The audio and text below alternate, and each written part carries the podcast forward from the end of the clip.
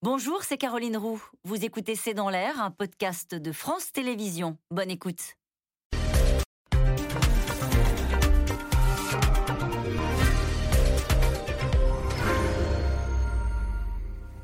Bonsoir à toutes et à tous. Jamais les prix n'avaient autant augmenté en Europe depuis 25 ans. L'inflation atteint 5% dans la zone euro. Alors après le gaz, l'essence, l'électricité, c'est le beurre qui flambe, plus 30% et on s'en rend compte avec la galette des rois. Mais le prix des pâtes également a augmenté de 10% sur un an. Mais les salaires, eux, ne suivent pas, ni les pensions de retraite, et le gouvernement se retrouve confronté à un réel problème de pouvoir d'achat. Alors question, pourquoi les prix se mettent-ils à flamber de la sorte? Assistons-nous au retour de l'inflation. Après le règne du pas cher, va-t-il falloir changer nos habitudes, se restreindre davantage Avec quelles conséquences politiques en France comme à l'étranger, puisqu'au Kazakhstan, hein, c'est la hausse du prix du gaz qui a déclenché les émeutes. C'est le sujet de cette émission de Ce C'est dans l'air, intitulée ce soir 2022 alerte sur les prix. Pour répondre à vos questions, nous avons le plaisir d'accueillir Elie Cohen. Vous êtes économiste, directeur de recherche au CNRS, auteur de La valse européenne, Les trois temps de la crise, c'est chez Fayard. Fanny Guinochet, vous êtes journaliste économique pour La Tribune, éditorialiste à France Info. Je rappelle vos chroniques Alimentation, le prix des produits flambe. Sophie Fay, journaliste à l'Obs. On vous retrouve sur France Inter pour l'histoire économique. Je cite votre chronique dans l'Obs sur la vie chère et celle sur France Inter sur l'inflation et enfin, Nicolas Vous êtes économiste, directeur fondateur de cabinet, du cabinet de conseil Asteres et auteur de Homo Sanitas, Histoire et avenir de la santé. C'est aux éditions IXO. Merci de participer à cette euh, émission en direct. Euh, Fanny Guinochet, on commence avec vous, euh, et je cite le début de votre chronique, hein, les prix, de les, voilà, les prix des produits alimentaires dans le monde ont flambé de 28%. On va voir ensemble quelques exemples de prix sur un an. Les huiles végétales, plus 66%, le sucre, plus 30%, le beurre, plus 30% également, le lait, plus 17%. Euh, qu'est-ce qui se passe et euh, pourquoi subitement cette flambée mondiale? Alors, ce sont des chiffres mondiaux qui viennent de la FAO, hein. l'Organisation mondiale des Nations Unies, a une, une branche qui s'occupe de regarder l'augmentation, enfin l'évolution des prix des denrées alimentaires. Et vous l'avez dit, ce sont des denrées alimentaires de première nécessité qui ont flambé. Plusieurs explications. Euh, la première, c'est la pandémie. L'organisation des récoltes, leur transport, la logistique a été bouleversée parce qu'il y a eu des absents, parce qu'on manque euh, d'emballage, par exemple, parce qu'on manque de containers euh, qui sont bloqués, les prix ont augmenté. Donc tout ça, ça augmente les tarifs. L'autre chose, c'est la météo. Euh, l'année dernière n'a pas été une année très bonne au niveau mondial, mais on l'a vu aussi en France. Il y a eu des inondations, des sécheresses, des épisodes compliqués qui raréfient là aussi certaines récoltes, qui compliquent les productions. Et puis enfin, la dernière chose, c'est aussi le prix de l'énergie qui a beaucoup augmenté. pour faire tourner euh, les, machines, les tracteurs, pour euh, acheminer les biens un peu partout, eh bien forcément, quand vous avez des prix des carburants qui s'envolent, vous êtes euh, impacté. Et alors la difficulté, c'est que ça risque de, de, continuer parce qu'on voit bien que là, l'année 2022, eh bien, les trois éléments que je vous ai cités, ils vont pas beaucoup bouger. C'est-à-dire que les prix de l'énergie vont encore être un petit peu hauts, même si les économistes annoncent des baisses plutôt, mais vers la fin de l'année prochaine, enfin de cette année.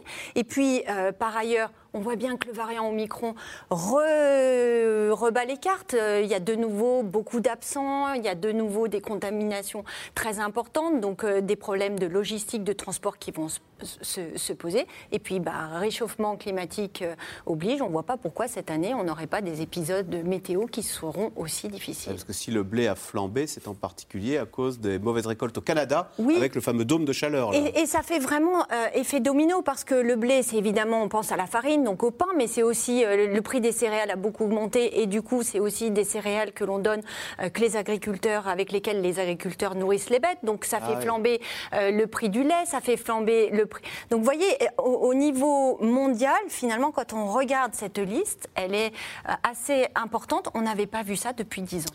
Mais euh, Nicolas Bouzou, il y a le prix. Donc les aliments qui ont augmenté, l'énergie, mais même les, le bois, les matériaux de construction. Ikea, qui est vraiment qui est au centre de notre salon, Ikea vient d'annoncer une hausse dans tous ces magasins du monde de 9%. Donc on a l'impression que c'est pas c'est tout qui monte. Oui. Alors en fait, c'est tout qui monte. Euh, il y a un an, la, crainte, en fait, c'est qu'on sorte de l'épisode aigu de la pandémie avec une situation où euh, la demande ne serait pas suffisamment importante. C'est-à-dire qu'il n'y aurait pas beaucoup de consommation, qu'il n'y aurait pas beaucoup d'investissement. C'était ça euh, les craintes. Et donc on se disait, au fond, on va tomber, on risque de tomber dans une espèce de récession-déflation. Euh, et un an après, on est exactement dans la situation inverse. Si on est dans la situation inverse, c'est justement parce qu'on a eu cette crainte. Ce que je veux dire par là, c'est que on a dans le monde, du pouvoir d'achat. Et on a eu raison de le faire d'ailleurs, mais dans le monde, on a mis en place des plans de relance très importants on a une situation sanitaire qui n'est plus quand même une situation de, crise aiguë. Une situation qui est très difficile, mais euh, on a quand même euh, des vaccins qui permettent de faire en sorte que notre vie aujourd'hui n'est pas la vie euh, que l'on a eue au début de la crise. C'est-à-dire que les gens consomment, les magasins ne sont pas fermés, ils vont un, peu dans les commerces, ils vont dans les restaurants. Donc, vous voyez que la protection de l'économie pendant la crise qui a été efficace, notamment en France, plus le fait qu'on peut quand même sortir, on peut consommer, les entreprises investissent un peu, plus le fait qu'on a mis en place des plans de relance extrêmement importants, ben on se retrouve dans une situation où la demande est très forte alors même, en effet, que la production est faiblarde. Ben, ça reste quand même un petit peu compliqué. Et il y a des pays dans lesquels. Donc on a distribué du pouvoir d'achat, les gens achètent.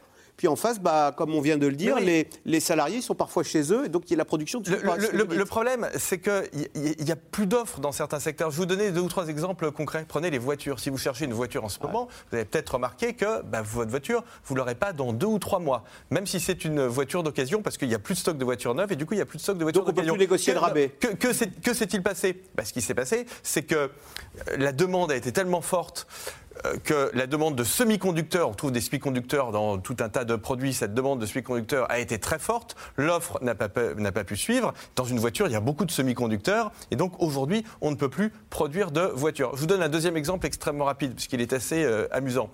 Euh, la demande de vélos électriques a explosé depuis le début de la crise, parce que partout dans le monde, pas seulement dans les villes françaises, mais on a multiplié les pistes cyclables. Donc vous avez une demande de vélos électriques absolument extraordinaire. Aujourd'hui, euh, les, dérailleurs et les freins de vélo sont essentiellement fabriqués au Japon. Quand un constructeur de vélo a besoin de freins, le délai, il est de 300-400 jours. Ah oui, plus d'un an. Et donc évidemment, vous comprenez bien que cet écart entre l'offre et la demande, bah, il fait monter les prix. Alors, Sophie Fay, on l'a dit, les prix en Europe euh, n'ont jamais augmenté depuis 25 ans. En France, alors ce sont les chiffres d'Eurostat, parce qu'Eurostat ne calcule pas comme l'INSEE, plus 3,4% sur un an. Les salaires ont-ils augmenté de 3,4% sur un an? Alors, on va, suivre on, va voir. C'est en train. Il y, a, différentes, euh, différentes situations, mais on, on, voit déjà que sur les retraites, c'est pas le cas. Donc euh, on peut prendre ça comme une, euh, une, nouvelle positive. Au fond, les retraités ont été protégés pendant la crise, ils n'ont pas eu de chômage partiel, ils n'ont pas eu de baisse de revenus. Et puis là, on ne va pas demander quand même aux cotisants de payer plus de cotisations. Donc pour que maintenir un certain équilibre, ce sont eux leurs euh, pensions qui ne vont pas suivre le pouvoir d'achat. Donc baisse du pouvoir d'achat. Baisse du pouvoir d'achat des retraités. Et du côté des salariés, eh bien, les, les, discussions sont en, sont en cours en ce moment. Les, les négociations se situent en général autour de, du, du, changement d'année. Et on sent quand même, il y a eu un, un un très gros coup de frein en, en, 2020, l'année de la pandémie. Et donc, on doit logiquement avoir un rattrapage et logiquement, les euh, salaires devraient augmenter au moins pour compenser cette inflation. La, suite, la, question suivante, c'est de combien on augmente? Parce que l'inflation, euh, vous dites 3,4%, mais les chiffres de l'INSEE disent un peu moins. Et euh, on se demande, la question qu'on se pose, c'est est-ce que c'est une bosse et où est le pic de la bosse? Et le gouverneur de la Banque de France a dit qu'on y était au pic, que janvier-février on était au pic, après ça a l'air baissé. C'est vrai que normalement les prix de l'énergie ne devraient pas augmenter, donc on va voir les prix de l'alimentation qui vont continuer à augmenter, mais une fois que ça a augmenté, ça se stabilise à un niveau, mais ça, ça ne continue pas d'augmenter. Donc l'idée en ce moment, c'est de ne pas aller tellement plus loin sur les salaires pour ne pas enclencher ce qu'on appelle la spirale prix-salaire, c'est-à-dire les, prix montent, vous augmentez les salaires, qui font remonter les prix, qui font augmenter les euh, salaires. Et puis là, on a un emballement, c'est-à-dire qu'on n'est pas autour de 2-3% d'inflation comme on parle aujourd'hui globalement hein, sur l'ensemble des biens, mais on monte à 5-6%, ce qu'on voit d'ailleurs aux États-Unis. Et là, ça commence à inquiéter les, banques centrales. Ah aux États-Unis, l'inflation est de 6%. En Allemagne, elle est à 5% également. Alors, hein, c'est pire chez nos voisins. Hein. La France est plutôt d'ailleurs un îlot en ce moment de faible inflation par rapport à ce qui se passe. Euh, oui, en France, on a, on a une chance sur l'énergie, enfin, on a une, une, situation sur l'énergie qui est qu'on a le nucléaire, qui fait que ça fait un peu baisser le poids de, de la hausse de l'énergie. On suit un peu moins le marché que, que les autres.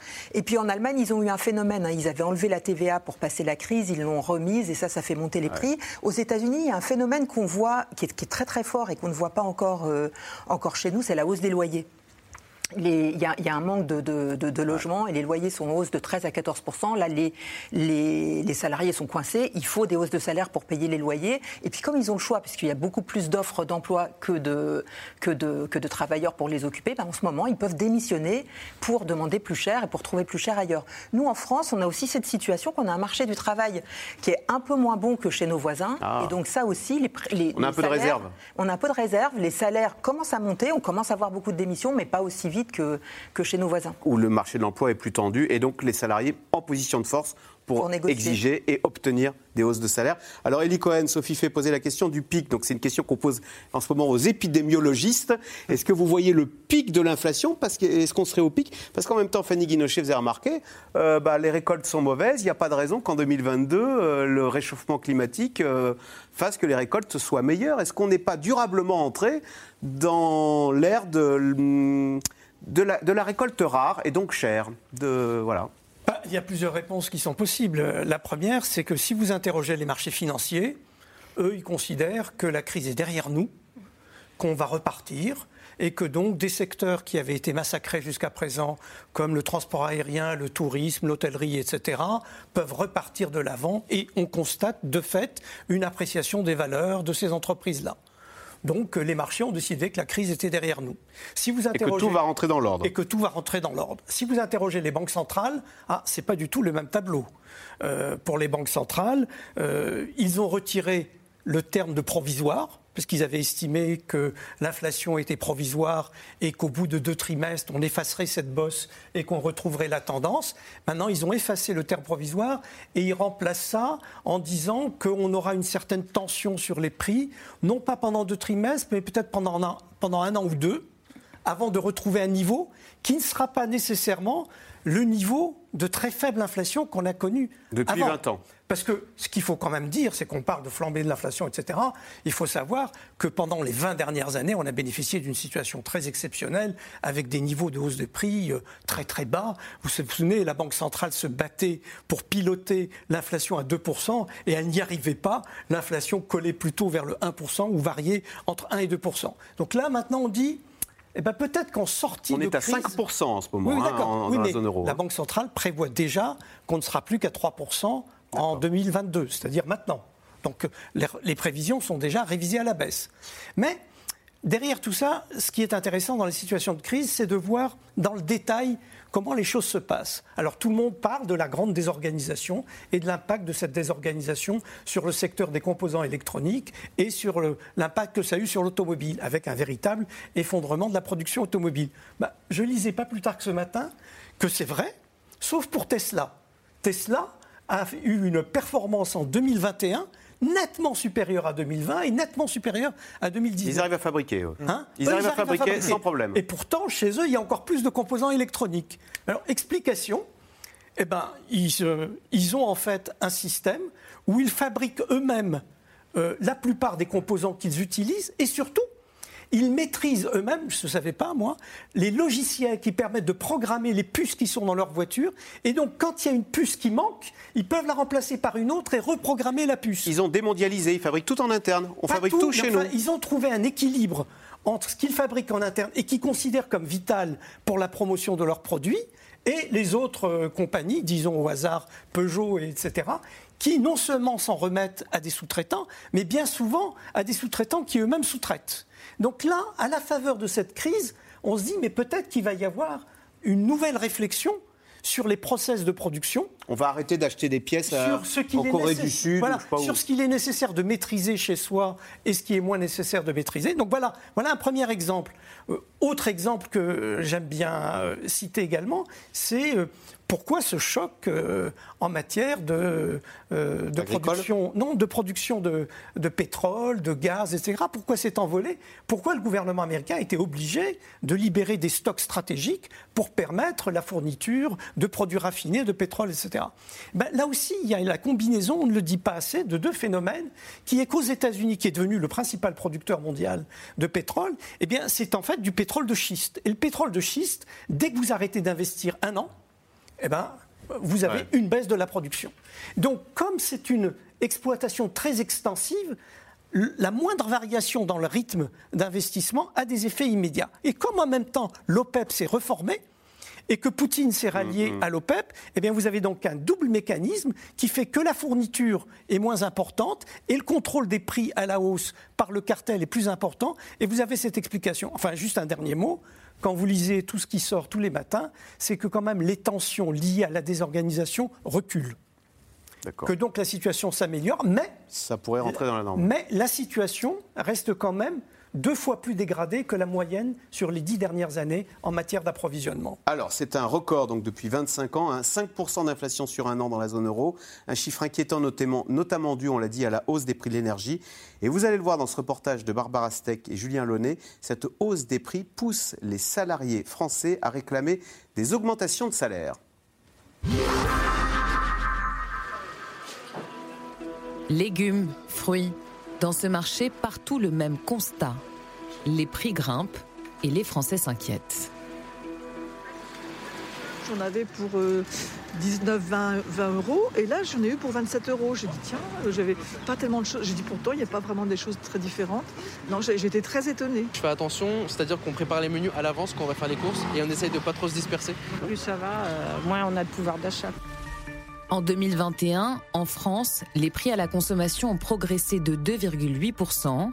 Et dans la zone euro, le taux d'inflation a atteint son plus haut niveau en 25 ans, plus 5% sur un an.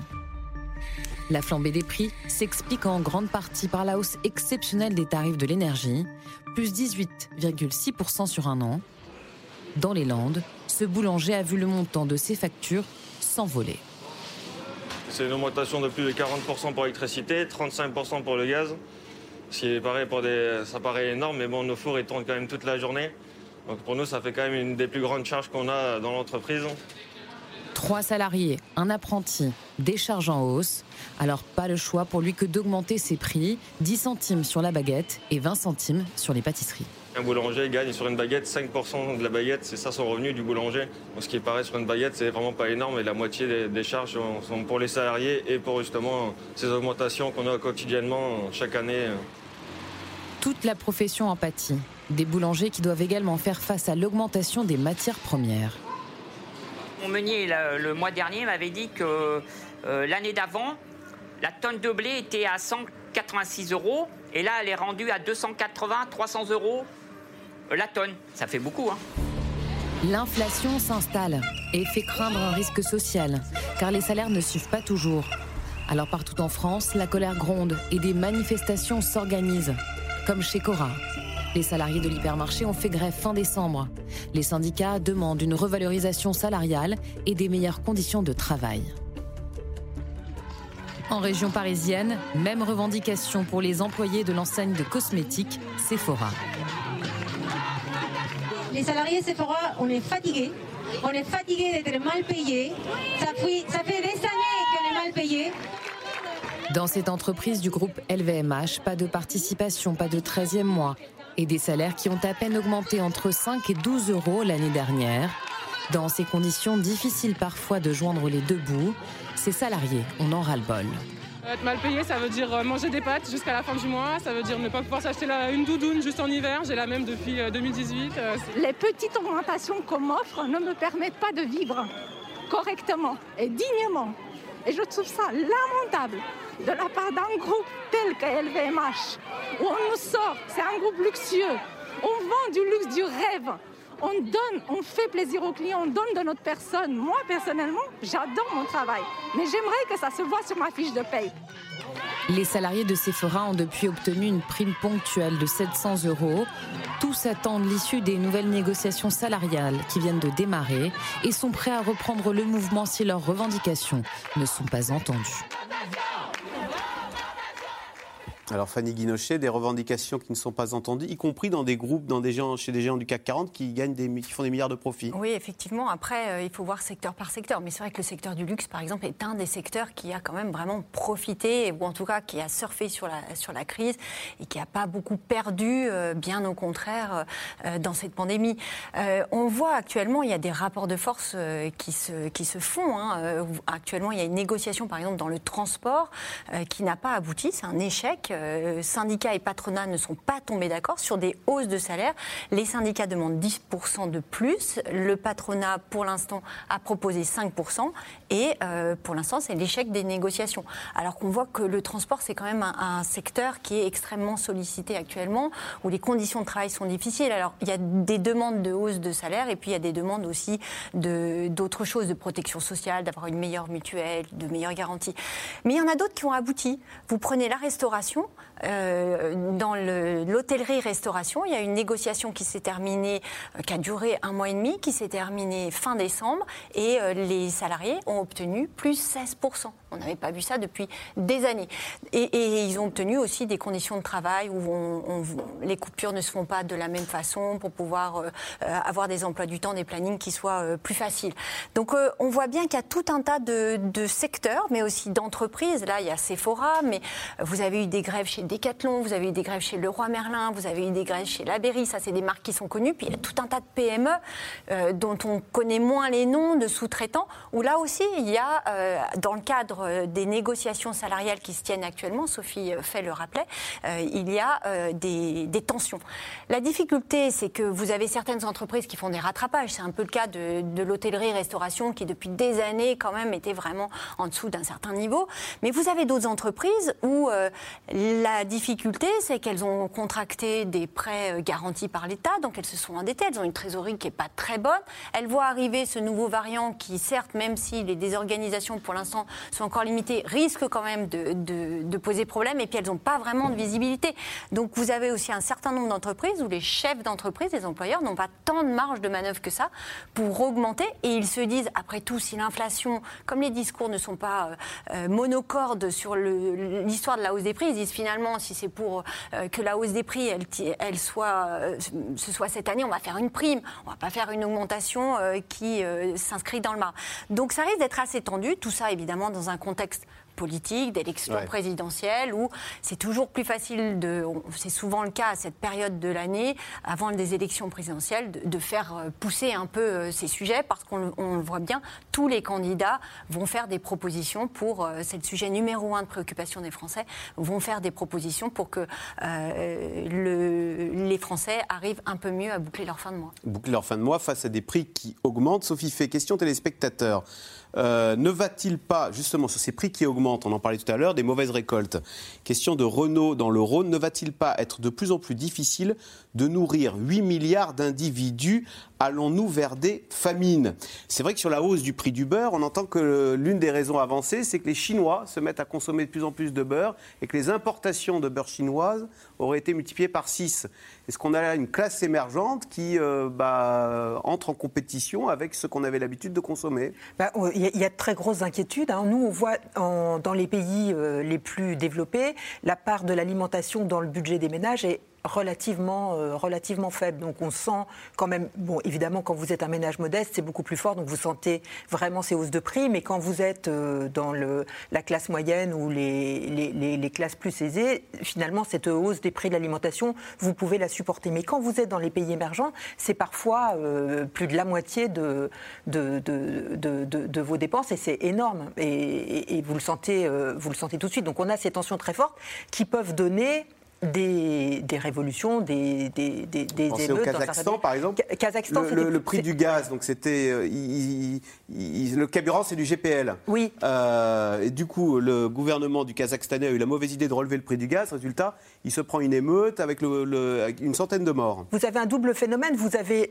mais bon, et oui, ils produisent de l'énergie, mais ils voient quand même que le prix pour euh, se déplacer augmente fortement. Et puis vous avez euh, une classe très aisée. Vous avez ces inégalités très fortes qui se sont renforcées depuis la dernière crise financière et les dernières euh, émeutes qu'on a eues. Et donc quand les prix montent, vous voyez bien que quand vous êtes dans la classe moyenne ou la les, ménages modestes dans ces pays-là, bah, vous pouvez plus manger, vous pouvez plus vous déplacer. Puis vous voyez qu'il y a une classe aisée qui, elle, n'est absolument pas, euh, pas absolument pas en question sa manière de, de vivre et, de, et donc euh, tout ça en plus dans un monde mondialisé où on voit les, les nouvelles partout, mais ça donne Ouais. euh, des, des tensions très fortes. D'ailleurs au Kazakhstan ils ont coupé Internet justement pour que les gens arrêtent de voir. Arrête de voir la- le- le- les, les supermarchés dans les pays euh, développés. Nicolas Bouzou, on l'oublie, chez- la, la hausse des prix chez nous, ça nourrit des revendications salariales, mais ça peut, dans les pays en voie de développement, dans les pays émergents, ça peut déboucher sur des, des révolutions. On, en- on en a eu les Oui. printemps arabes. c'est- Voilà, exactement. Oui, les printemps arabes, c'était. euh, La hausse du prix du pain. Oui, mais bien sûr, c'était parti de ça, exactement. Mais moi, je pense que la question, plus globalement, des revendications salariales, en fait, c'est une revendication euh, qui est mondiale et qui est euh, vraiment un marqueur très important de la période dans laquelle euh, on entre. C'est-à-dire que ce qu'il faut bien comprendre, c'est que euh, les débats qu'on a eus sur les premières lignes, les deuxièmes lignes pendant la crise, Ouais. donc euh, des gens euh, qui ont continué de travailler et de faire des métiers difficiles alors que certaines personnes étaient en télétravail, mais des personnes qui en même temps, les premières et les deuxièmes lignes étaient moins bien payées que, que les autres. Donc ça, c'est quelque chose qui a généré des débats importants dans la plupart des pays développés euh, en, en réalité. Mais ce que l'on voit deux ans après, c'est que les rémunérations de ces personnes-là n'ont pas augmenté, ou ont augmenté euh, marginalement, alors même que les prix euh, augmentent. Et donc, ce mouvement de revendication sociale, ce mouvement de grève, aux États-Unis, il n'y a jamais eu autant de grèves qu'aujourd'hui. C'est quelque chose qui est assez nouveau hein, pour, euh, pour les Américains. Et d'ailleurs, de façon un peu amusante, ou je ne sais pas pour nous, mais ils regardent ce qui se passe en France, parce qu'en France, on a une gréviculture, comme on dit, qui est relativement importante, et donc ils s'inspirent de la France pour voir un peu comment on gère cette épidémie de grève que eux pas connue euh, depuis, depuis, depuis longtemps.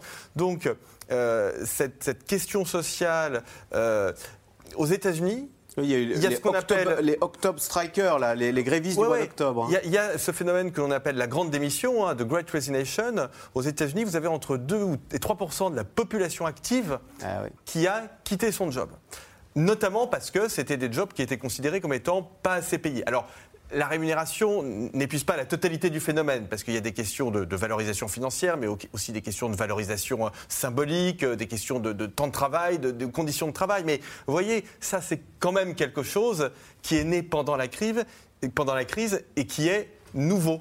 Voyez Et ça, je suis persuadé, moi, que dans les grandes questions économiques dont on va parler Ah ces dix prochaines années, il y aura bien évidemment l'environnement, il y aura l'innovation et la technologie, et il y aura la question sociale. Est-ce que d'une façon ou d'une autre, dans certains secteurs, les patrons vont devoir se débrouiller pour augmenter les salaires? Parce que sinon, ils n'auront plus personne, Eli Cohen. Ben, la réponse est oui. L'exemple des États-Unis est particulièrement intéressant. Voilà un pays qui, à la fois, a un taux de chômage particulièrement bas.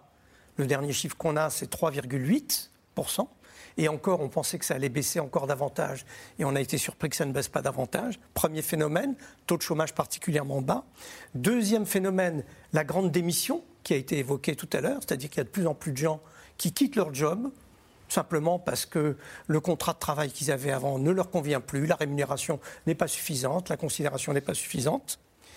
Et puis, de ce fait, il y a d'ores et déjà partout des négociations suite au mouvement de grève pour la revalorisation salariale. Et donc, le processus de revalorisation salariale, à mon avis, est en marche. Et ce d'autant qu'on vient d'une période qu'on a appelée la grande modération, où pendant, pendant près de 20 ans, les salariés n'ont pas été augmentés, alors même que le partage de la valeur ajoutée se faisait de plus en plus en faveur du capital, des entrepreneurs, des investisseurs. Donc, quand vous êtes dans une situation où l'inflation euh, est forte, où le taux de chômage est faible, où il y a des pénuries de main-d'œuvre et où il y a un historique de dégradation de la part des salariés dans la valeur ajoutée, bah, toutes les conditions sont réunies pour un changement substantiel. C'est le, le pouvoir est dans le camp des travailleurs. Il commence à changer alors que pendant longtemps, plus personne ne s'intéressait à la grève, aux syndicats, au mouvement revendicatif aux États-Unis. Tout ça, c'était vraiment old-fashioned. Et bien maintenant, non. Et donc, moi, je suis persuadé qu'on va avoir une vraie boucle euh, prix-salaire. Alors, toute la question, c'est est-ce que la Banque centrale va être capable de maîtriser le phénomène ou est-ce qu'il va échapper euh, à un vous voulez dire, c'est que la hausse des salaires pourrait alimenter la hausse des prix Exactement. et, ça, Exactement. et- et déboucher sur une inflation donc- qui déplaît donc- à la Banque centrale. Enfin, moi, je retiens surtout ce que vous dites, c'est que le moment est venu d'augmenter ces, ces salaires de premier de cordée qui, à qui on avait promis des hausses de salaire, dont on s'est rendu compte qu'ils étaient essentiels et qui attendent. en fait. Et, et surtout, il faut ajouter qu'aux États-Unis, ce qui n'est pas le cas en France, le partage de la valeur ajoutée s'est fait au cours des 20 dernières années Pour le capital. de plus en plus en faveur du capital. Et que là, il faut que ça retourne vers les Et salariés. là, il faut qu'il y ait quand même un morceau qui C'est un retourne petit un peu peu vers le différent, travail. effectivement. Euh, effectivement, en France, il y a quand même des différences. C'est-à-dire que les Oui. inégalités n'ont pas explosé Comme comme, elles ont pu exploser aux États-Unis. On trouve toujours qu'on est un pays trop inégalitaire, mais en fait, dans les faits, quand on se compare, elles ont été euh, contenues. Par ailleurs, en France, on a quand même un système d'amortisseurs sociaux qui a fait, et on l'a vu pendant cette crise, qu'un certain nombre de, de ménages ont été protégés. Certainement pas suffisamment pour ceux qui le vivent, mais un certain nombre de ménages ont euh, évité de tomber dans la grande pauvreté. Et on voit bien qu'en France, il y a une, une vigilance. Alors on va voir, on est en période de campagne électorale et dans quelques mois, euh, on verra qui sera à l'Élysée, mais il y a quand même une vigilance sur ces sujets qui est extrêmement forte. C'est dû à notre histoire, c'est dû à la crise des Gilets jaunes récemment. Avant, c'était les bonnets rouges, il faut s'en souvenir. Euh, en 2013, c'était suite à une hausse, l'écotaxe en Bretagne, qui s'était. Donc à chaque fois qu'il y a un ras-le-bol fiscal, à chaque fois qu'il y a une trop grosse hausse d'impôts, des prix qui flambent, le gouvernement prend Sort le, cha- le chéquier. voilà, et on l'a vu là euh, récemment, ça n'est pas suffisant, mais quand même, euh, il y a eu un bouclier tarifaire sur l'énergie, que ce soit sur le gaz gaz ou sur l'électricité, sur les tarifs réglementés. Le gouvernement tout de suite a dégainé. Il y a un chèque inflation qui bénéficie à 38 millions de ménages.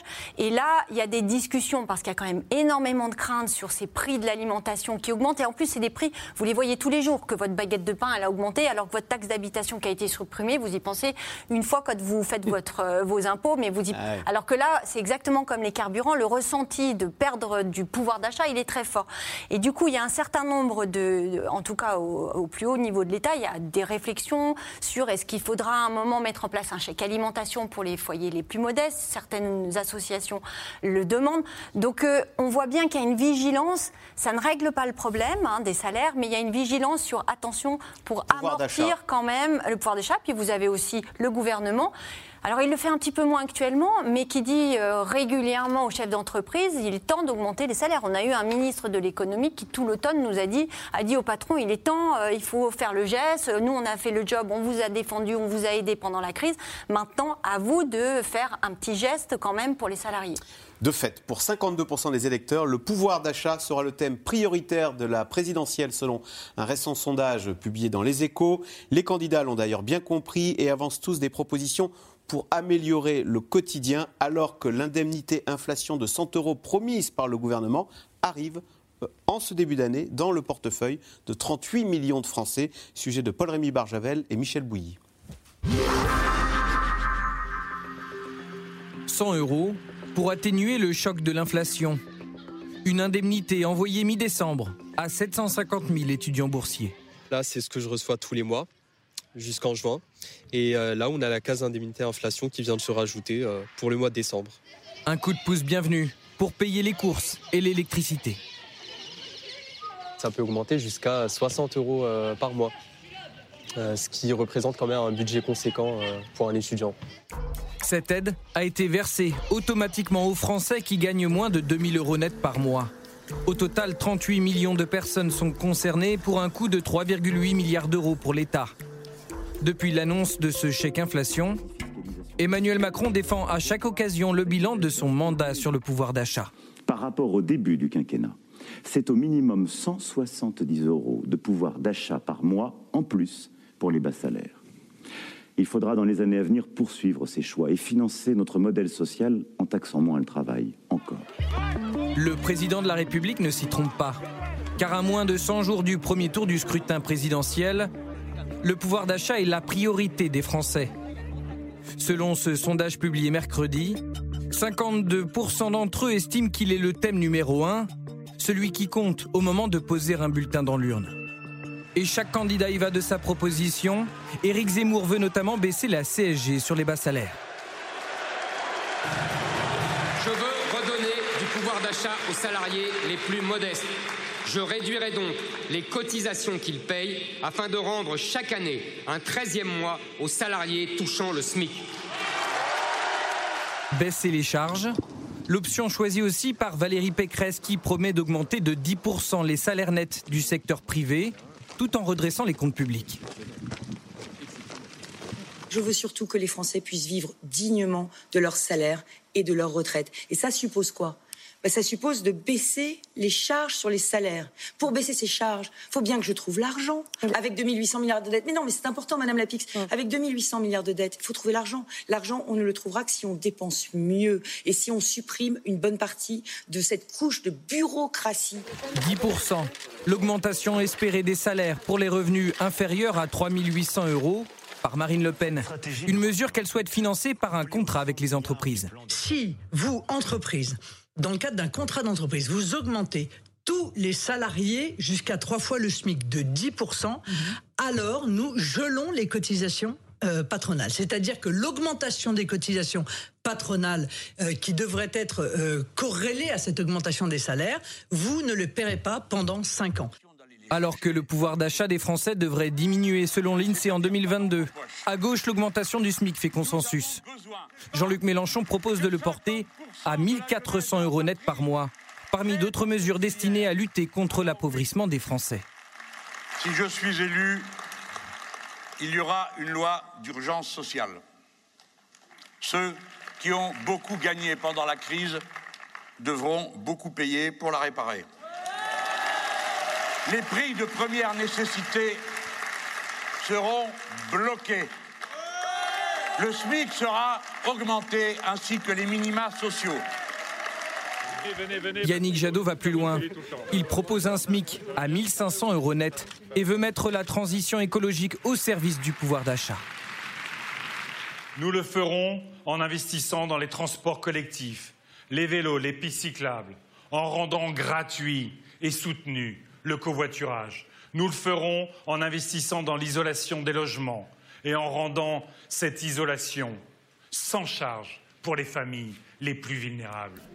À trois mois de l'élection, les promesses des candidats pour le pouvoir d'achat s'enchaînent. Alors que le déficit public est prévu à 5% du PIB en 2022 selon l'INSEE, l'endettement du pays atteindra lui des niveaux records à 113,5% du PIB l'année prochaine. Sophie fait, si on veut augmenter son pouvoir d'achat. Il faut aller frapper à la porte de son patron, comme on l'a dit juste avant, ou non, il faut aller voir les politiques en leur demandant euh, des gestes pour son pouvoir d'achat ben Moi, je vous conseille d'aller voir votre patron et puis surtout d'aller voir le patron d'à côté. Et d'ailleurs, on n'a jamais vu autant de démissions en France aussi. Il y a une enquête de la DARES, c'est le service social, le service de statistique du ministère des Affaires sociales. ils, regardent, ils suivent toutes les démissions et les, les, raisons qui amènent aux fins de contrat. Et ce qu'on voit euh, cet été, c'est qu'on n'a jamais eu autant de démissions. On est 20% au-dessus de ce qu'on avait en 2019 avant la pandémie. Donc les gens voient bien que les entreprises cherchent des salariés dans leur secteur ou dans d'autres et ils, ils démissionnent pour changer de, job et pour gagner plus. Ça n'a jamais été. C'est pas tous les secteurs n'ont pas la même, euh, n'offrent pas les mêmes perspectives, mais c'est possible. Puis ensuite, vous avez votre hausse de salaire et vous allez voir votre patron. Ensuite, je comprends pas les politiques qui disent euh, on va augmenter les salaires en prenant, enfin, en gros, les impôts des uns ou les cotisations des uns vont permettre de financer les hausses de salaire des autres. À un moment donné, les entreprises quand même ont un taux de marge assez élevé en ce moment. Donc c'est pas pareil pour tous les secteurs, mais il y a pas mal de secteurs qui vont bien. Et quand les secteurs vont bien, c'est pas au. Il faut demander une hausse à son patron et pas l'aumône à l'État en demandant une baisse d'impôts. C'est au L'État doit pousser, comme, comme cette, ce gouvernement le fait, aux négociations salariales au niveau des branches, au niveau des entreprises, et pas systématiquement. On ne peut pas systématiquement enlever les cotisations et s'endetter pour payer les hausses de salaire. Ça ne peut pas fonctionner comme ça. Est-ce que la redistribution peut euh, être une solution à ce problème de pouvoir d'achat qui est prégnant et qui va être au cœur de la présidentielle. Hein? Mais justement, ce reportage est assez fascinant parce que qu'est-ce qu'il montre? Il montre qu'à gauche, on veut augmenter les salaires de 10%. Comment? Attendez, attendez. Et à droite, on veut baisser les charges de 10%, ce qui revient au même, puisque à la fin, ça se traduira par une hausse de 10%. Mais ce qui est commun à la fois à la gauche et à la droite, c'est que personne ne dit comment on va financer une entreprise de ce type et comment on va le réaliser. Quand vous écoutez les différents responsables, bon, à gauche, Bon, euh, Mélenchon dit SMIC à 1400, Jadot dit. euh, Enfin bon, bref. Euh, à, la- à la droite, à l'extrême droite, on dit euh, 13e mois, 14. on veut baisser les charges. On veut baisser les charges de 10 points. Et baisser les charges, ça veut dire qu'il y a moins d'argent pour la protection sociale, moins d'argent pour les retraites, moins d'argent pour l'indemnisation du chômage. Comment on fait? Ou est-ce que ça veut dire ultimement que c'est à l'État de financer toutes ces opérations en quoi faisant En aggravant les déficits et en augmentant la dette. Il y a une espèce, je trouve, dans ce. J'espère que le débat politique va décoller. Mais est-ce que le gouvernement n'a pas donné le mauvais exemple en disant le prix de l'énergie augmente, vous inquiétez pas mes chéris, je vais vous faire un chèque inflation. L'État, dans sa grande générosité, va vous faire un chèque inflation de 100 euros. Non. Il se trouve que dans les situations d'exception, et euh, l'épidémie du Covid est une situation d'exception, il est parfaitement légitime que l'État joue son rôle de garant en dernier recours. Et on a bien vu que le comportement a été le même, quelles que soient les orientations idéologiques, aux États-Unis, en Allemagne comme en France. Savez-vous qu'on a découvert aux États-Unis que finalement on avait distribué beaucoup trop par rapport à ce qu'avait été la perte réelle constatée, ce qui fait que le pouvoir d'achat du revenu moyen a augmenté aux États-Unis grâce aux transferts réalisés par l'État, transferts financés par du déficit et de la dette. Donc en gros, dans une situation d'exception, on ne regarde pas trop le détail, on met tout l'argent nécessaire pour essayer de faire en sorte que euh, cet événement majeur qu'a été la pandémie soit absorbé par l'économie. Nicolas Bouzou, est-ce qu'il n'y a pas quand même un problème politique? C'est cette inflation dont on parle, ce sont les produits de base. C'est le gaz, c'est le beurre, ce sont les huiles. Et les produits de base, bah, comme on le dit, c'est la base de la consommation et donc ça frappe plus durement, on va dire, euh, les ménages les plus modestes euh, qui ont un reste à vivre tout petit et on est obligé de se chauffer, on est obligé de prendre sa voiture, on est obligé de, de mettre un peu de beurre dans les épinards. Oui, mais justement, euh, je, je pense qu'il faut qu'on arrive à faire un diagnostic juste. C'est-à-dire, est-ce que l'État peut avoir un rôle très important sur les prix d'énergie C'est difficile. Je vais même vous dire la vérité. C'est que pour des raisons écologiques, les prix de l'énergie, non seulement ils vont augmenter ces prochaines années, mais c'est plus grave que ça.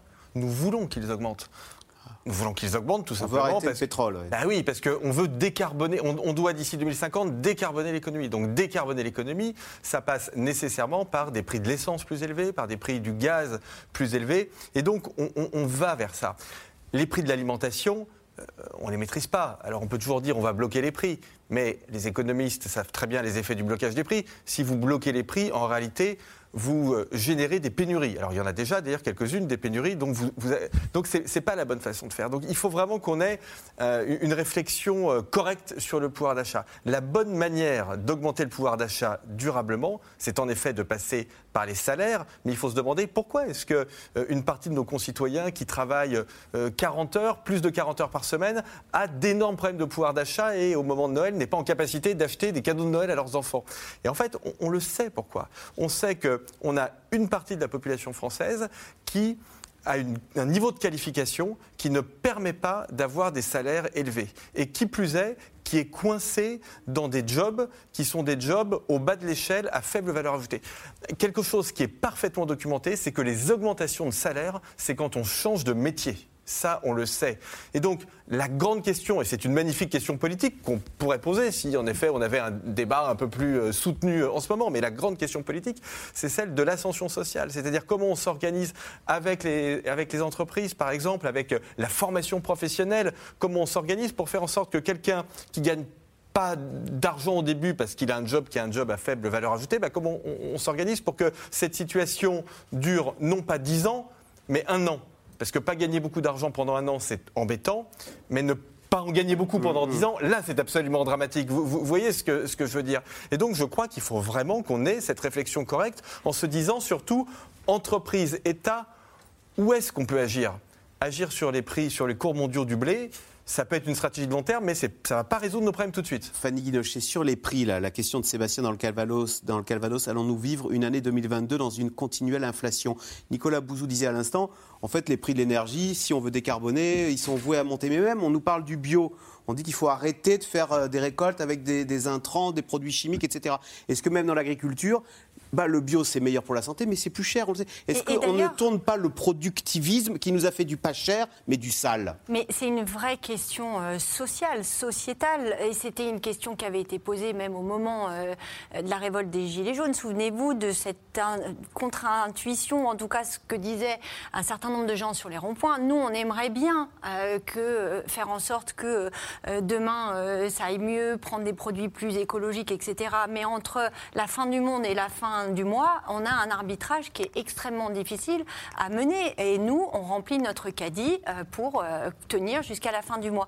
Donc c'est une vraie question, comment on va consommer demain D'ailleurs, euh, vous parlez du bio, mais là, selon les, les enseignes, vous avez quand même une baisse de ces produits Bio bio qui Parce intervient parce qu'ils sont trop chers et qu'actuellement, bah, un certain nombre de ménages Le lait des- bio, on n'arrive plus à le vendre. font des arbitrages. Voilà, donc actuellement, Ouais, y a- ils se disent, euh, on, on fait des arbitrages. Donc c'est vrai que c'est une, une vraie question. Et là, je rejoins Elie Cohen sur la façon dont les politiques euh, la- y répondent, en tout cas les candidats, euh, c'est que ce sont soit des chèques, soit des hausses qui ne sont pas financées. Parce que la question aussi, on parle du pouvoir d'achat, mais le deuxième item qui vient dans le sondage que vous avez, que vous avez évoqué, c'est aussi la protection sociale. C'est-à-dire comment on paye mieux ma retraite, comment je suis assurée d'en avoir une, comment demain on va financer la maladie. Si demain on enlève des cotisations sociales, Ce que un- propose Valérie Pécresse. par exemple, euh, alors il faut voir, elle dit je, je les compenserai parce qu'on fera des économies dans l'État. Après, je, je- je- je n'émets pas d'avis, mais je vous dis factuellement ce que dit Valérie Pécresse. Certes, mais en attendant, si on enlève un certain nombre de cotisations, ça veut dire qu'on ne finance pas notre modèle social. Et là aussi, il y a une question qui se pose, et cette pandémie a mis ô combien euh, de façon prégnante la nécessité d'avoir un système euh, euh, hospitalier, un système sanitaire qui tienne et qui nous protège. Donc euh, là, on, fait des, on, on a des, des candidats qui proposent des solutions qui ne, qui ne peuvent être que des solutions de court terme. Alors, Euh, envolé. Juste un mot. Ouais, juste un mais alors mot. vraiment très Non, mais court. juste un mot. Parce qu'il ne faut pas désespérer quand même. La hausse du prix de l'énergie, euh, la taxe carbone. euh, bah, les économistes disent que les taxes carbone qui vont être payées par des consommateurs doivent être isolées et redistribuées à l'euro près. C'est à travers. Pas faire ce qu'on a fait avec les gilets Voilà, jaunes, où on a faire remis. le en- contraire de ce qu'on a fait avec les gilets jaunes. Et donc, il faut que les citoyens soient conscients du fait que ce qu'ils vont payer plus cher pour décarboner l'économie, ça ne va pas ailleurs. enrichir l'État, comme on dit. Ils le récupéreront à travers des allocations spécifiques ou des redistributions de revenus. Alors, hausse des prix de consommation courante, hausse des prix également des actifs, comme on dit, et notamment de l'immobilier. 2021 a encore été une année record pour les transactions et pour les prix. Une situation qui devrait euh, gréver encore un peu plus le budget des ménages. Alors, reste une question centrale pour 2022. Cette année 2022 sera-t-elle l'année de la remontée des taux d'intérêt, ce qui pourrait chambouler ce marché immobilier Élément de réponse avec Constance Meyer et Victor Delande. À l'aube de ses 30 ans, Thibault Lafitte souhaite s'acheter un appartement au cœur de la capitale. Il y a trois biens qui peuvent correspondre à ta recherche. Concrètement, j'en ai un dans le 12e, puisque ta recherche est vraiment liée au centre de Paris. Avec un joli budget de 400 000 euros, cet ingénieur financier multiplie les recherches depuis plus de deux ans, sans succès. Malgré son CDI et sa situation financière confortable, son dossier a du mal à passer auprès des vendeurs. J'ai un apport euh, qui est quand même assez important, c'est-à-dire que je peux apporter euh, à peu près les, frais de notaire, donc en 25 000 euros euh, environ. Euh, mais je sais qu'il y a euh, certains dossiers, certaines personnes qui ont des apports un peu plus conséquents euh, et donc du coup qui ont tendance à être, pri- privilégiés pour, pour les vendeurs, pour certains biens qui moi m'intéressaient et donc qui me sont un peu passés sous le nez. Aujourd'hui, la banque, avec la, crise sanitaire, ferme un peu les robinets, demande des garanties supplémentaires. C'est sûr que quand on est acquéreur seul, euh, avec un, apport certes important, mais pas euh, la moitié euh, de la valeur d'un bien, eh bien, on se retrouve en concurrence avec des dossiers plus confortables. Et l'entrée sur le marché immobilier des primo-accédants va encore se compliquer. Depuis le 1er janvier, les règles encadrant les crédits ont été renforcées. Le taux d'endettement ne peut plus dépasser 35% des revenus nets et la durée d'emprunt est limitée à 25 ans. De quoi compromettre les projets de certains acheteurs. Un acquéreur qui euh, avait une possibilité d'emprunter il y a six mois jusqu'à 25 ans 25 ans, euh, avait une possibilité d'avoir des échéances intéressantes. Et aujourd'hui, si ce même emprunt se fait donc sur 20 ans, puisque ça devient un automatisme, eh bien, à ce moment-là, il va pouvoir un petit peu moins emprunter. De nouvelles règles financières au moment où le marché immobilier atteint des records, avec près d'1,2 million de biens vendus en 2021 et des prix qui s'envolent dans toute la France. À 120 km au sud de Paris, Orléans. Ici, depuis le premier confinement, le prix moyen du mètre carré est passé de 1900 à 2700 euros. Et la demande est bien là. 130 mètres carrés, situé en plein cœur de ville, un grand double séjour, deux chambres, deux salles de bain. Il y a trois ans, cet appartement est resté six mois à la vente sans trouver preneur. Quand nous l'avons remis en vente il y a quelques mois, quatre visites en 15 jours et donc euh, une offre quasiment au prix. Vendu à 390 000 euros à un couple de Parisiens à la recherche de plus d'espace pour leur retraite. Après deux années plus que radieuses pour l'immobilier, certains redoutent un nuage à l'horizon. Laurent Vimon, président d'un réseau de 925 agences, a étudié l'évolution du marché cette année. Il constate que l'accès à la propriété devient de plus en plus difficile pour une partie de la population. La décorrélation, est terrible puisque les taux ayant fini de baisser, mais les prix continuent à monter. Vous avez d'un côté des prix du logement qui monte de 20% en l'espace de 4 ans, là où les crédits baissant un peu moins qu'à une époque, le pouvoir d'achat immobilier de crédit des Français n'augmente plus que de 8%. Donc ça, ça a des conséquences directes sur les foyers peu modestes, CSP, employés ouvriers et les moins de 30 ans. Les taux d'intérêt devraient être particulièrement scrutés dans les prochains mois. Jusqu'ici historiquement bas, ils pourraient sensiblement remonter en suivant la courbe de l'inflation et mettre un coup de frein au marché immobilier. Alors, question téléspectateur Nicolas Bouzou, comment expliquer une telle flambée de l'immobilier dans les grandes villes? Les prix vont-ils enfin baisser? se demande ce téléspectateur. Est-ce que l'immobilier, c'est, en matière de, puisqu'on parle du pouvoir d'achat, est-ce que c'est pas l'éléphant au milieu du salon euh, qu'on ne voit pas? Ah mais alors, enfin, moi je pense que beaucoup de nos compatriotes le voient et je pense que c'est un problème mais social, mais mais majeur, qu'on sous-estime dans tous nos débats et qui est complètement sous-estimé par la classe politique. Alors pour répondre à la question téléspectateur, c'est très simple. Dans les grandes villes, là où il y a de l'activité économique, la demande de logement est beaucoup plus importante que l'offre. C'est ça vraiment ce qui génère fondamentalement le niveau très élevé des prix des logements en France. Et c'est un phénomène qui ne s'arrange pas, parce qu'il est très difficile de construire aujourd'hui, de construire de nouveaux logements là où il y a de l'emploi. Et c'est très difficile pour deux raisons. La première raison, c'est une raison euh, d'ordre euh, légal, hein, c'est qu'on a mis en place en France une loi sur l'artificialisation des sols qui est excellente du point de vue écologique, mais qui fait qu'il est quasiment impossible aujourd'hui d'étendre les villes. Et la deuxième raison pour laquelle on ne construit pas dans les villes, c'est une raison un peu politique, c'est que les gens demandent, alors ce que l'on appelle euh, en langage technocrate la dédensification, c'est-à-dire un peu plus d'espace vert, voyez. Et donc là, on est face à une situation qui est une situation strictement impossible. C'est-à-dire que les gens veulent plus de logements, je dirais de façon euh, abstraite, parce qu'il faut que les prix baissent, mais on ne peut pas construire de nouveaux logements là où il y a de la demande, c'est-à-dire là où sont les emplois. Donc il faut absolument qu'on arrive à sortir de cette équation impossible. C'est-à-dire qu'il y a un moment où il faut qu'on se dise, bah, soit on accepte de construire un peu à l'extérieur des villes, première couronne, deuxième couronne, soit on accepte de redensifier nos villes. Mais sinon, c'est pas possible, c'est insoluble. On a vu Fanny Guinochet dans le reportage Laurent Vimont dire bah, les moins de 30 ans, ils sont exclus. Il y a un problème là de même d'inégalité entre les générations, on peut dire? Alors entre les générations, euh, parce qu'effectivement, euh, on demande actuellement, euh, en tout cas les banques demandent un certain apport quand vous voulez démarrer. Donc pour rentrer dans le marché immobilier, c'est compliqué. elles ont... La marche est très haute maintenant. Il y a eu voilà, il y a eu des réglementations en plus qui se sont durcies. là, c'est cette année, et c'est vrai qu'il faut vraiment euh, avoir euh, un CDI, il faut avoir un, emploi. Elles n'ont pas beaucoup évolué, les banques, hein, sur la question de, euh, par exemple, la façon dont les, contrats de travail, si vous êtes fonctionnaire et si vous avez un contrat pérenne, ça va. Si vous êtes euh, un peu plus intermittent, un peu plus Auto-entrepreneur, freelance, livreur, on vous c'est- pas. C'est beaucoup plus compliqué et ça, ça n'évolue pas, par exemple, par- au regard du marché du travail.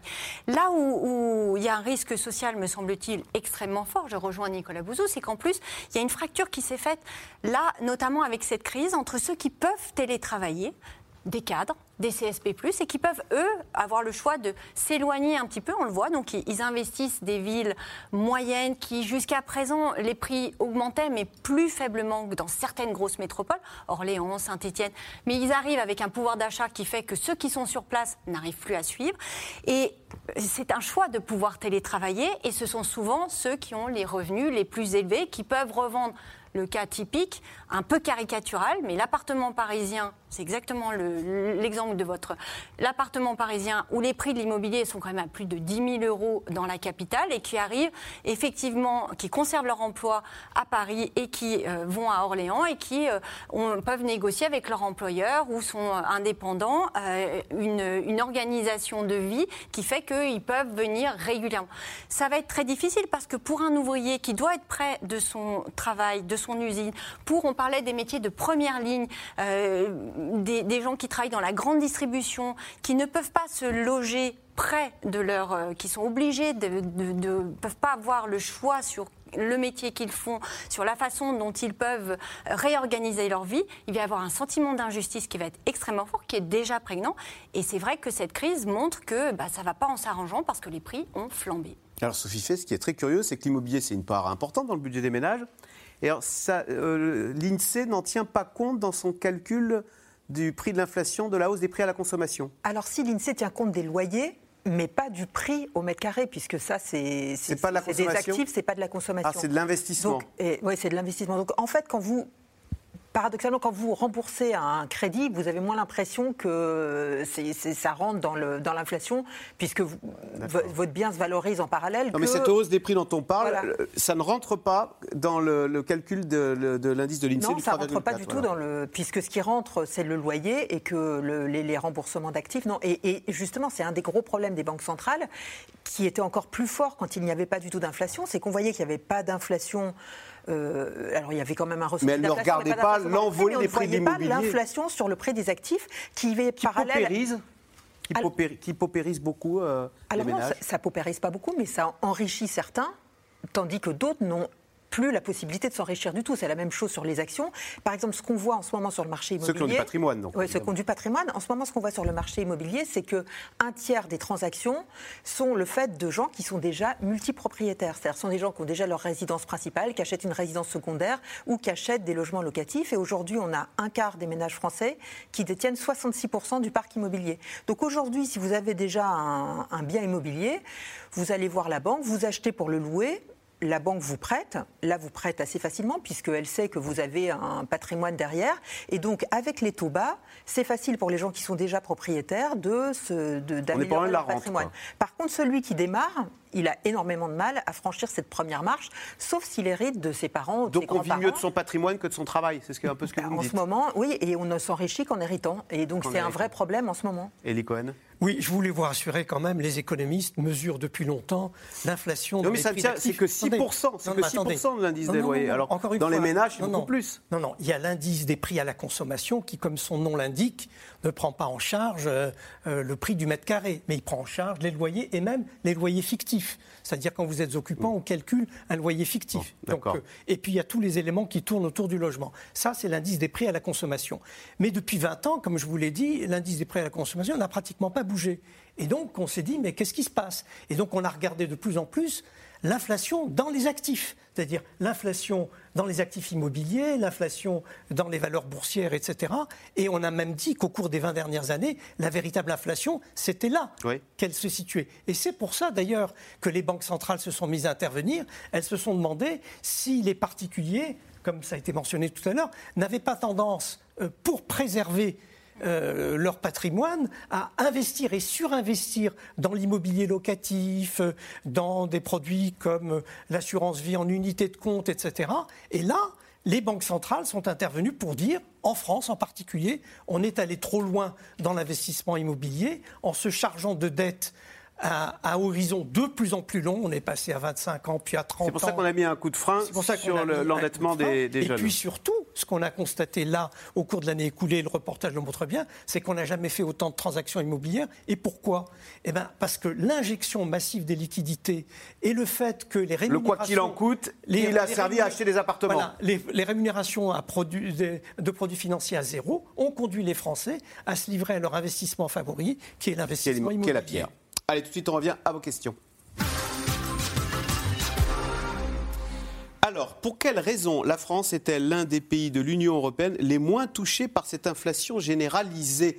C'est vrai qu'en Allemagne, hein, l'inflation atteint, les, alors ça dépend comment on le calcule, mais entre 5 et 6% selon Eurostat ou selon euh, l'Institut allemand des, des statistes. C'est parce que, euh, vous avez une idée euh, Bah, de- deux raisons. C'est le poids du nucléaire dans notre, dans notre énergie qui permet de faire baisser un peu. Enfin, les prix montent, mais montent moins vite que, que chez nos voisins. Il y a eu un phénomène de rattrapage de la TVA en Allemagne. Ils avaient enlevé la TVA euh, pour, euh, pour passer la crise, pour aider à la consommation, stimuler la consommation pendant la crise. Et donc, quand ils la remettent, forcément, ça fait, ça fait monter les prix. Et puis, on a un marché du travail qui est Ah, peut-être un peu moins tendu que Donc chez les nos salaires voisins. augmentent un peu plus en Allemagne. D'ailleurs, ils vont augmenter le SMIC de 25%, Ouais. je crois. hein. Voilà. Les retraités et les classes moyennes ne s'appauvrissent-ils pas? Bah, les retraités euh, n'ont pas vu leur euh, pension augmenter, mais par rapport euh, à même l'avant-crise, ils ont été moins touchés. Euh, ils avaient plus, il y a, il y a, pour le dire autrement, il y a moins de retraités euh, pauvres. Le niveau de vie des retraités en moyenne, hein, attention, parce qu'à chaque fois qu'on dit ça, vous avez des retraités qui vous disent mais moi j'ai un Mm, tout petit mm. niveau de retraite, mais de façon globale que le niveau des actifs. que- Et puis ils ont moins souffert parce que eux, ils n'ont pas perdu leur emploi, ils n'ont pas eu du chômage partiel pour un certain nombre de, de salariés. Euh, il y a eu des pertes de revenus euh, au moment de cette crise, notamment en 2020. En revanche, ils ont moins d'espoir entre guillemets de pouvoir jouer sur. euh, Sophie Fay le disait, un, un actif aujourd'hui, il peut changer de métier, il peut changer, demander une hausse de salaire. Un retraité, il ne peut pas négocier son augmentation de pension. Et là, aujourd'hui, les pensions, elles vont plutôt à la baisse. On l'a vu, par exemple, sur les pensions complémentaires à Gircarco, elles ont plutôt été euh, baissées là en fin d'année dernière.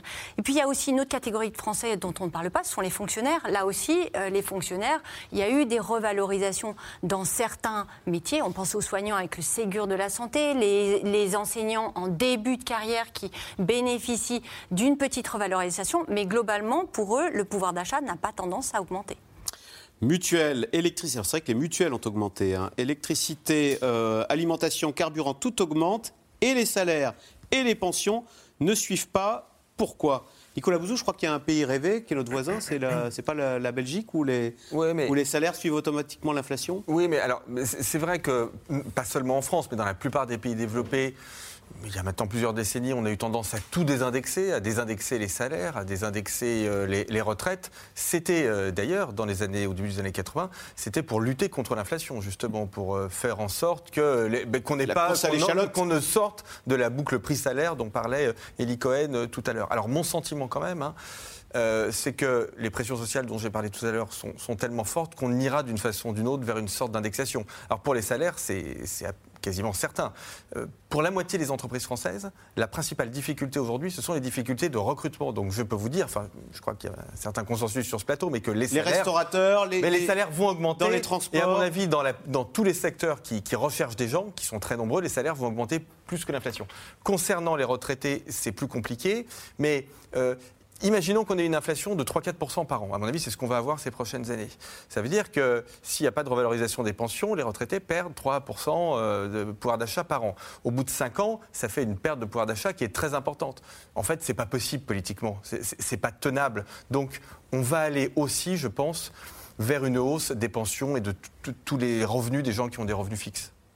Alors, l'euro est-il en cause? L'euro dont on a fêté les 20 ans Alors, pas tellement. Mais Le, le gouverneur de la Banque de France l'a rappelé dans son discours justement de, de- de présentation des vœux. Il a, il a fait le bilan sur 20 ans, 1,4% de hausse annuelle en moyenne sur les 20 ans de l'euro. Donc c'est en dessous de l'objectif de 2% d'inflation que se donnent les banques centrales et qui fait que, que l'économie tourne bien. Donc c'est pas le- l'euro qui est en cause, c'est plutôt euh, la, le- le- la désorganisation de l'économie mondiale suite à cette pandémie exceptionnelle. quand même. Enfin, j'ajouterais quand même un élément. Euh, Il y a un, des- un élément différenciant, c'est comment chaque pays a géré son passage à l'euro. euh, il y a des pays vertueux, comme d'habitude, qui, avant d'entrer dans l'euro, euh, s'étaient mis à niveau et avaient réglé un certain nombre de problèmes euh, d'évolution salariale, d'évolution réglementaire, etc. Et sont entrés dans l'euro avec une situation à peu près Assainie. Et et, compétitive. Et donc après, pendant les 20 ans de la vie de l'euro, ils ont amélioré leur compétitivité par l'innovation, par une meilleure organisation et en étendant leur flux d'exportation, etc. Donc c'est l'Allemagne. C'est l'Allemagne. Et puis il y a des pays qui sont entrés dans l'euro sans tirer la moindre conséquence du fait qu'ils étaient entrés dans l'euro. Peu de temps après l'entrée dans l'euro, pour la France, on a décidé la politique des 35 heures, par exemple. On a décidé, euh, et en même temps, il y avait l'ouverture à la Chine en matière Et commerciale. donc on a perdu notre industrie. Donc, donc, à la fois, on avait une intensité concurrentielle plus forte, une moindre compétitivité et pas d'adaptation des politiques publiques, des politiques macroéconomiques. Normalement, quand vous avez une dérive de compétitivité, que vous êtes la France et que vous êtes dans une zone monétaire unique, vous devez normalement maîtriser vos coûts. C'est-à-dire euh, réduire la dépense publique quand c'est nécessaire, euh, limiter euh, les hausses salariales, etc. La France n'a rien fait de tout Et ça. donc ça a conduit à des fermetures d'usines qui assuraient de bons salaires hein, dans Exactement. dans l'industrie, des bons salaires. Exactement. À qui profite l'inflation? Nicolas Bouzou, souvenir de, de cours d'école. Est-ce que quand on est endetté, ouais. c'est une bonne chose l'inflation? Parce Oui, que du coup, on- on rembourse en monnaie qui vaut plus rien. Enfin, Voilà, exactement. Alors, si vous êtes endetté, en effet, comme vos mensualités, en principe, sont des mensualités qui qui, qui- qui bougent pas, qui Voilà. sont fixes, mais que, en théorie, vos revenus quand même augmentent un peu avec l'inflation, bah, le poids de la dette diminue. Alors, ce que je dis n'est pas du tout théorique. Quand vous regardez aujourd'hui le taux d'endettement de l'État américain, parce que ce sont les États aujourd'hui qui sont très endettés dans, dans le monde, notamment, le taux d'endettement de l'État américain, il est en train de diminuer euh, rapidement, justement, parce qu'il y a de l'inflation. Voyez, donc euh, on voit vraiment que l'inflation profite aux agents économiques en règle générale qui sont endettés. Alors évidemment, si vous êtes épargnant, c'est euh, strictement euh, bah l'inverse. là, on le voit bien, l'inflation est 3 et le, alors, voilà. le livret A est à 0,5. Ah oui, elle- oui, et c'est pas le pire, parce que le.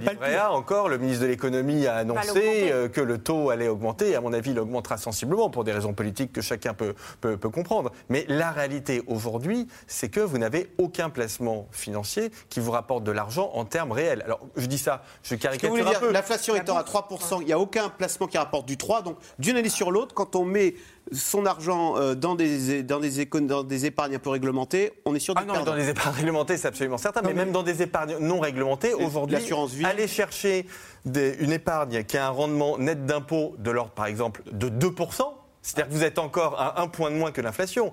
Trouver ça, c'est très difficile. La seule façon de, de gagner un peu d'argent, et que je ne recommanderais certainement pas aux gens qui nous regardent, c'est vraiment d'aller vers des choses extrêmement risquées. Et là, en effet, on, on peut avoir de la chance, disons-le. Ou alors l'immobilier, enfin regardez l'immobilier, Ouais. pour le coup, c'est aussi ce qui explique Ah. la hausse, c'est que vous avez un certain nombre d'agents qui se sont dit, Ouais. bah finalement la bourse c'est risqué et ça rémunère euh, pas autant que, et puis en période de crise, on n'est jamais à l'abri d'un crack. D'où Et d'où le, le retour à la pierre. Bon après, sachant qu'il y a les investisseurs qui se sont tournés vers la pierre, et c'est vrai que quand vous regardez les hausses qui ont été enregistrées ces derniers mois dans des villes, je vous le disais, moyennes, ou des, des biens qui ne se vendaient pas, qui ont pris de la valeur, on se dit que c'était un bon placement. Après, sur l'immobilier, il y a aussi une vraie volonté des Français, et c'est pour ça que c'est aussi un sujet politique, d'avoir son chez-soi, d'être propriétaire, d'avoir un meilleur... Les confinements ont quand même marqué un certain nombre de ménages qui ont voulu améliorer leur habitat, et, et- et c'est aussi ce qui fait que c'est devenu un rendement, en tout cas un investissement qui est extrêmement rentable. Eddie Cohen, vous vouliez ajouter? Oui, juste une illustration, si vous voulez, quand l'État euh, emprunte à 1%, ce qui est le cas encore aujourd'hui, et que la hausse des prix est plus de 3%, bah, l'État gagne 2 Mmh. points. Et, et donc ceux qui lui ont prêté ont perdu du pouvoir d'achat en lui prêtant. De même, lorsqu'un particulier euh, a un livret quelque part à 0,1% et que l'inflation est à 3%, eh bien, il perd 2,9%. C'est ce qu'on dit, l'inflation, c'est très mauvais pour les épargnants. Parce que, oui. Et donc la question, c'est combien de temps les épargnants vont supporter ça? En Allemagne, ils ne le supportent plus déjà. Eh bien voilà, c'est la fin de cette émission. Merci beaucoup euh, d'y avoir participé. Vous restez sur France 5 avec tout de suite euh, Ali Badou pour euh, Célébdo. Alors Ali, d'abord, bonne année mon cher Ali, puisque... Mais bonne année on se voit. Axel et bonne année aux amis de C'est dans l'air. Alors, qu'y a-t-il au programme de Célébdo euh, aujourd'hui Vous en parliez, vous en parliez justement, les prix augmentent, même ceux de la galette, mais ça ne nous empêchera pas de tirer les rois avec euh, un grand pâtissier, Yann Couvreur. Et puis la présidentielle se rapproche à toute vitesse maintenant, tout s'accélère, on en parlera avec le politologue Jérôme Jaffray. Et puis que faire face à la nouvelle flambée du Covid? L'épidémiologiste Dominique Costagliola viendra répondre à toutes nos questions. À tout de suite.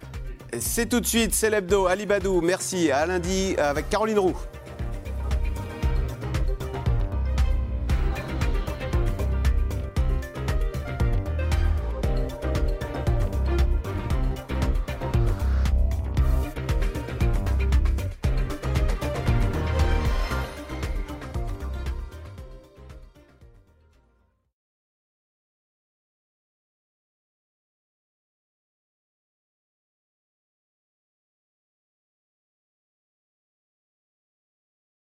Enfin bon, c'est quand même passé à Macron quand même un peu, hein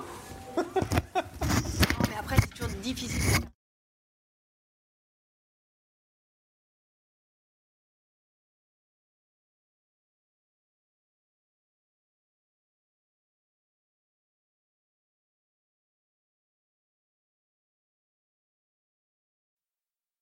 C'était C'est dans l'air, un podcast de France Télévisions. Alors s'il vous a plu, n'hésitez pas à vous abonner. Vous pouvez également retrouver les replays de C'est dans l'air en vidéo sur France.tv.